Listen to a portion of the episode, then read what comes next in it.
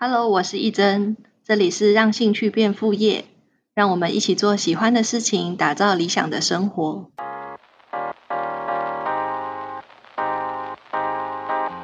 这周我们要讲的是行销，也是我们就是前十个主题的最后一个。行销是我最讨厌的一个部分。我之前有开玩笑讲过，说我以后要出一本书，就是叫做再也不想做行销。在不做行销之前，其实还是有很多功课必须先完成。那我觉得就是，呃，我自己也还在努力，就是怎么样最后可以不去做行销这件事情。那我自己的呃想象的行销，其实它就是有分成，就是像我们平常一直在做的，就可能是一些呃日常的分享，这些就是让品牌持续的有在曝光。那也有另一种是档期的行销，就是它比较针对你现在就是要卖出某一个商品，或者是呃你要卖某一个课程，这些就是它会是一个短期性，然后有计划性的去推出呃新的产品这样子。那像日常行销的话，就是最常看到的就是。大家会追踪很多不同的品牌嘛？那他们可能在 IG 或是粉丝页都会定期有一些分享。那这些分享就是我们说的那个日常的行销。在做这个行销的时候，我会建议就是不要用一个自己很不擅长的方式去做。例如说，呃，有一个品牌，他就想象他觉得，如果每一个礼拜都写一首诗。对于他的品牌的形象会很有帮助，但是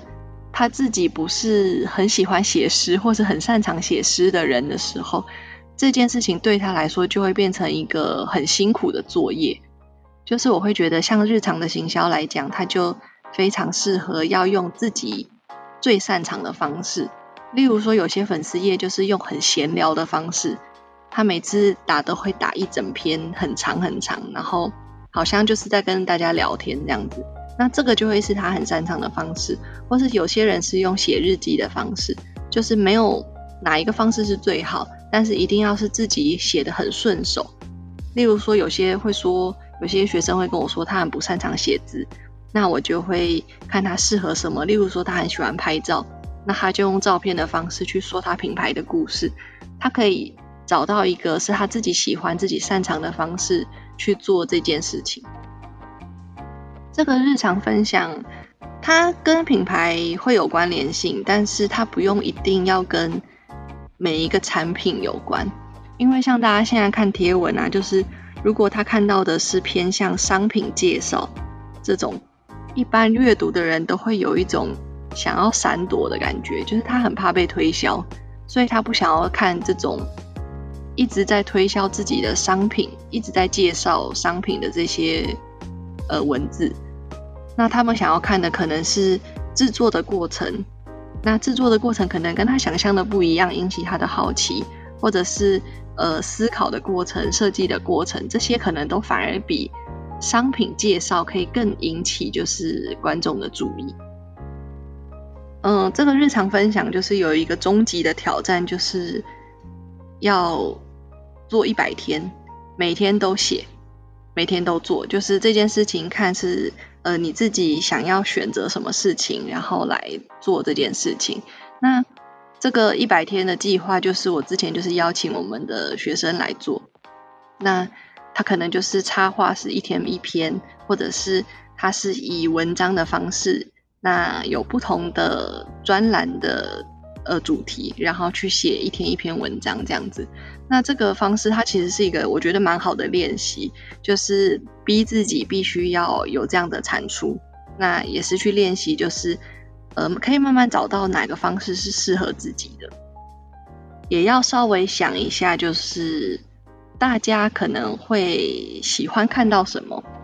因为像有些人是呃一直在讲自己的。商品的理念好了，或者他就是一直拍商品的照片，那这个东西可能对大家来说就比较难引起共鸣，所以其实可以，好像可以更展现出更真实的品牌样貌，它可能会让呃观众的距离可以更拉近，我会觉得效果会更好。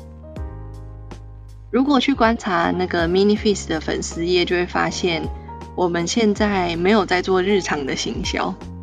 就是我们没有长长长的一直的贴文，然后我们就是以档期性的为主。例如说，我现在要销售一个新的课程，或是我现在有一个新的定制的专案要做，那我们就会用档期的方式来做行销。那它可能有时候会结合一些节日。但是也不一定，不一定是要跟节日绑在一起。例如说母亲节、情人节这种。那，呃，大部分的品牌会跟着节日走，就是也可以跟上一个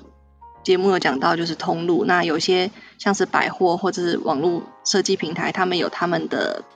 档期活动，那就可以跟着他们的去做这样子，这些都可以。那在做的时候，就它会比较是一个专案的类型。那它可能就会像比较像接近大家看过的，可能是有一些优惠的方案，或者是它是有一些呃折扣啊、赠品啊这些的，就是去做一个比较完整的档期销售。我们会比较不建议就是直接以折扣来作为档期的主轴，就是直接是什么呃七折、六折这种。就是它对于品牌的形象可能会有一点点影响，所以我们在设计档期活动的时候，也会要呃想一下，譬如说我们可能会用赠品的方式去设计很特别的新的呃新设计的赠品，或者是一些新的，例如我们可能会有一些课程后续的服务，那让它看起来会比较呃不会那么的纯粹就是。直接说给你一个折扣，因为大家对于直接看到折扣这件事情，其实他们也会有一种被推销的感觉，他会自己的主动性的避开。像我们一开始写线上文章，就是 Mini Moment 这个网志的东西，就是它就是一个我不想要做行销的开端。就是我们后来就是发现，当我们只要去分享有价值、有资源的东西的时候，它就会自然而然就是吸引需要我们商品或是需要我们课程的人，所以那时候我就不用再去推说我现在这个课程就是折扣是什么，那我只要去讲这个课程可以带来什么样的帮助，或者是它有什么样的价值，就会自然的呃增加我们的营业额。所以像是呃线上的文章，就是它也是一个。很长期的经营，就是我们在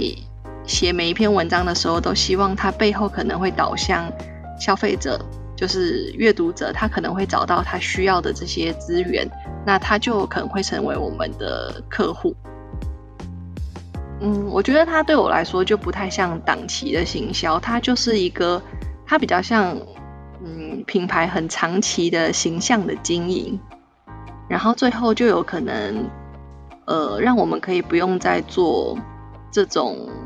譬如说像我们最早我们的那个影视设计师培训班，它就是我们每一次开新的班，我就要在呃粉丝页上面贴文，然后下广告，让有人来报名这样子。但是像到我们现在，我们不用去宣传这个课程，就是学生就已经自然而然找到我们，然后他会自然而然选我们的。课程来报名，那有可能就是他可能会看到我们线上的文章，像我们线上文章有分享一些精工技法相关的，或者是像是需不需要考呃精工相关的证照，或者是精工后续工作有什么工作机会，他可能会因为这样的文章然后找到我们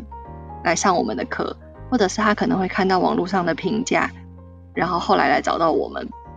就会他会变成一个。品牌已经慢慢经营到一个程度，它就不需要像我以前这样子，每一个班我都要贴文，然后去下广告，不用每一个班去推。那我可以定期的开班，都会有定，都还是会有人来上课这样子。像设计师班，就是我们在做后续的这个学员服务跟创业辅导的部分，会吸引更多人来选择我们的课程。那这个我觉得比较算在就是我们的。产品的优化的其中一环。那譬如说，像我们现在在尝试线上的节目，或者是呃要要写文章，或是要做哪一种各种类型的行销，其实就以新的品牌来说，其实是需要做各种的尝试的。我觉得，因为呃没有很明确哪一个方式适合呃每一个品牌，就是每个品牌会需要慢慢去摸索，找到自己适合的方式。那像现在行销的方式有很多，就像嗯你可以看到有一些贴文下面大家都留言加一，或者是。呃，大家会留言一个密码，会收到什么东西？就这些也都是有人在尝试。所以，如果我们是一个新的品牌，我们可以多多去观察别人都在做一些什么事情，然后转换成自己的方式去做。那就是可以试试看，因为就不是每一个方式都会适合自己。例如说，像粉丝也很常举办抽奖，好了，那呃自己举办一次，去呃感觉一下它整体的效果是什么，然后它让。消费者怎么看待你的品牌，或者你吸引来的客人是哪一类型的人，可能会发现，哎，你一直举办抽奖，其实带来的客人不是真正适合你的客人，那你之后就不会去做了。但是通常都还是需要，你就只需要做个一两次，你才有办法去呃观察这件这件事情到底适不适合自己。像我们也会办一些实体的活动，例如说，呃，每年的展览就是学生作品的展览，或者是。我们每年底会办的圣诞茶会，这些其实我觉得对我来说，我都不觉得它是一个行销，就是我想要做的什么事情，它但是它有可能会带来就是更多人认识我们，然后它会变成一个行销活动。它的确是一个行销活动，但是在做的出发点其实不以行销为目的。我觉得这个是大家也可以试着想想看的，就是你一定会有一件事情是你很想做。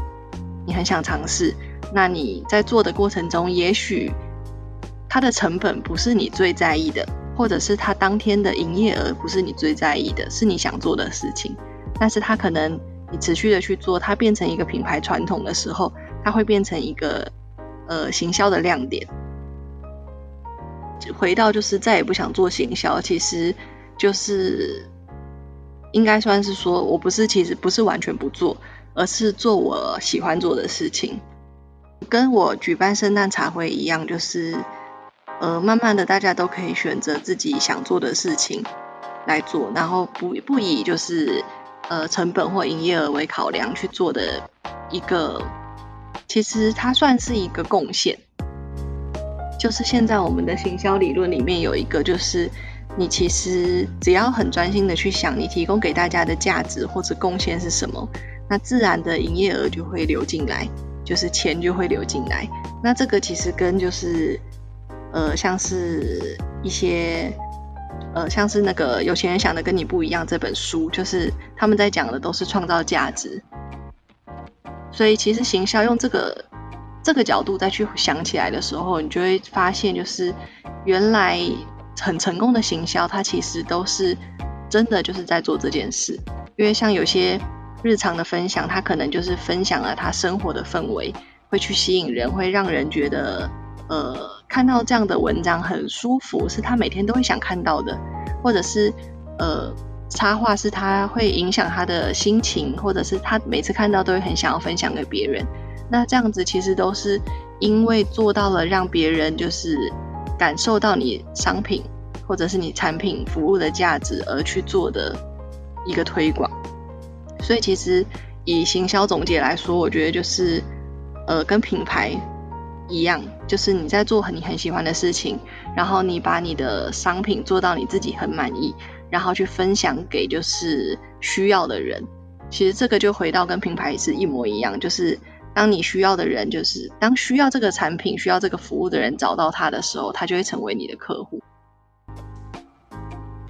那我们就是第一季十集的节目就到这边，就是从品牌的最一开始到真的被看到，然后持续的经营，就是有一个呃大概的分享。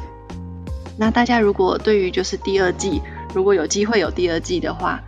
如果大家有想要知道什么样更多的内容，可以到我的 IG 就是私讯告诉我。那谢谢大家就是这十集来的陪伴。那之后。希望跟大家有更多就是可以互动的机会，那就先到这边喽，拜拜。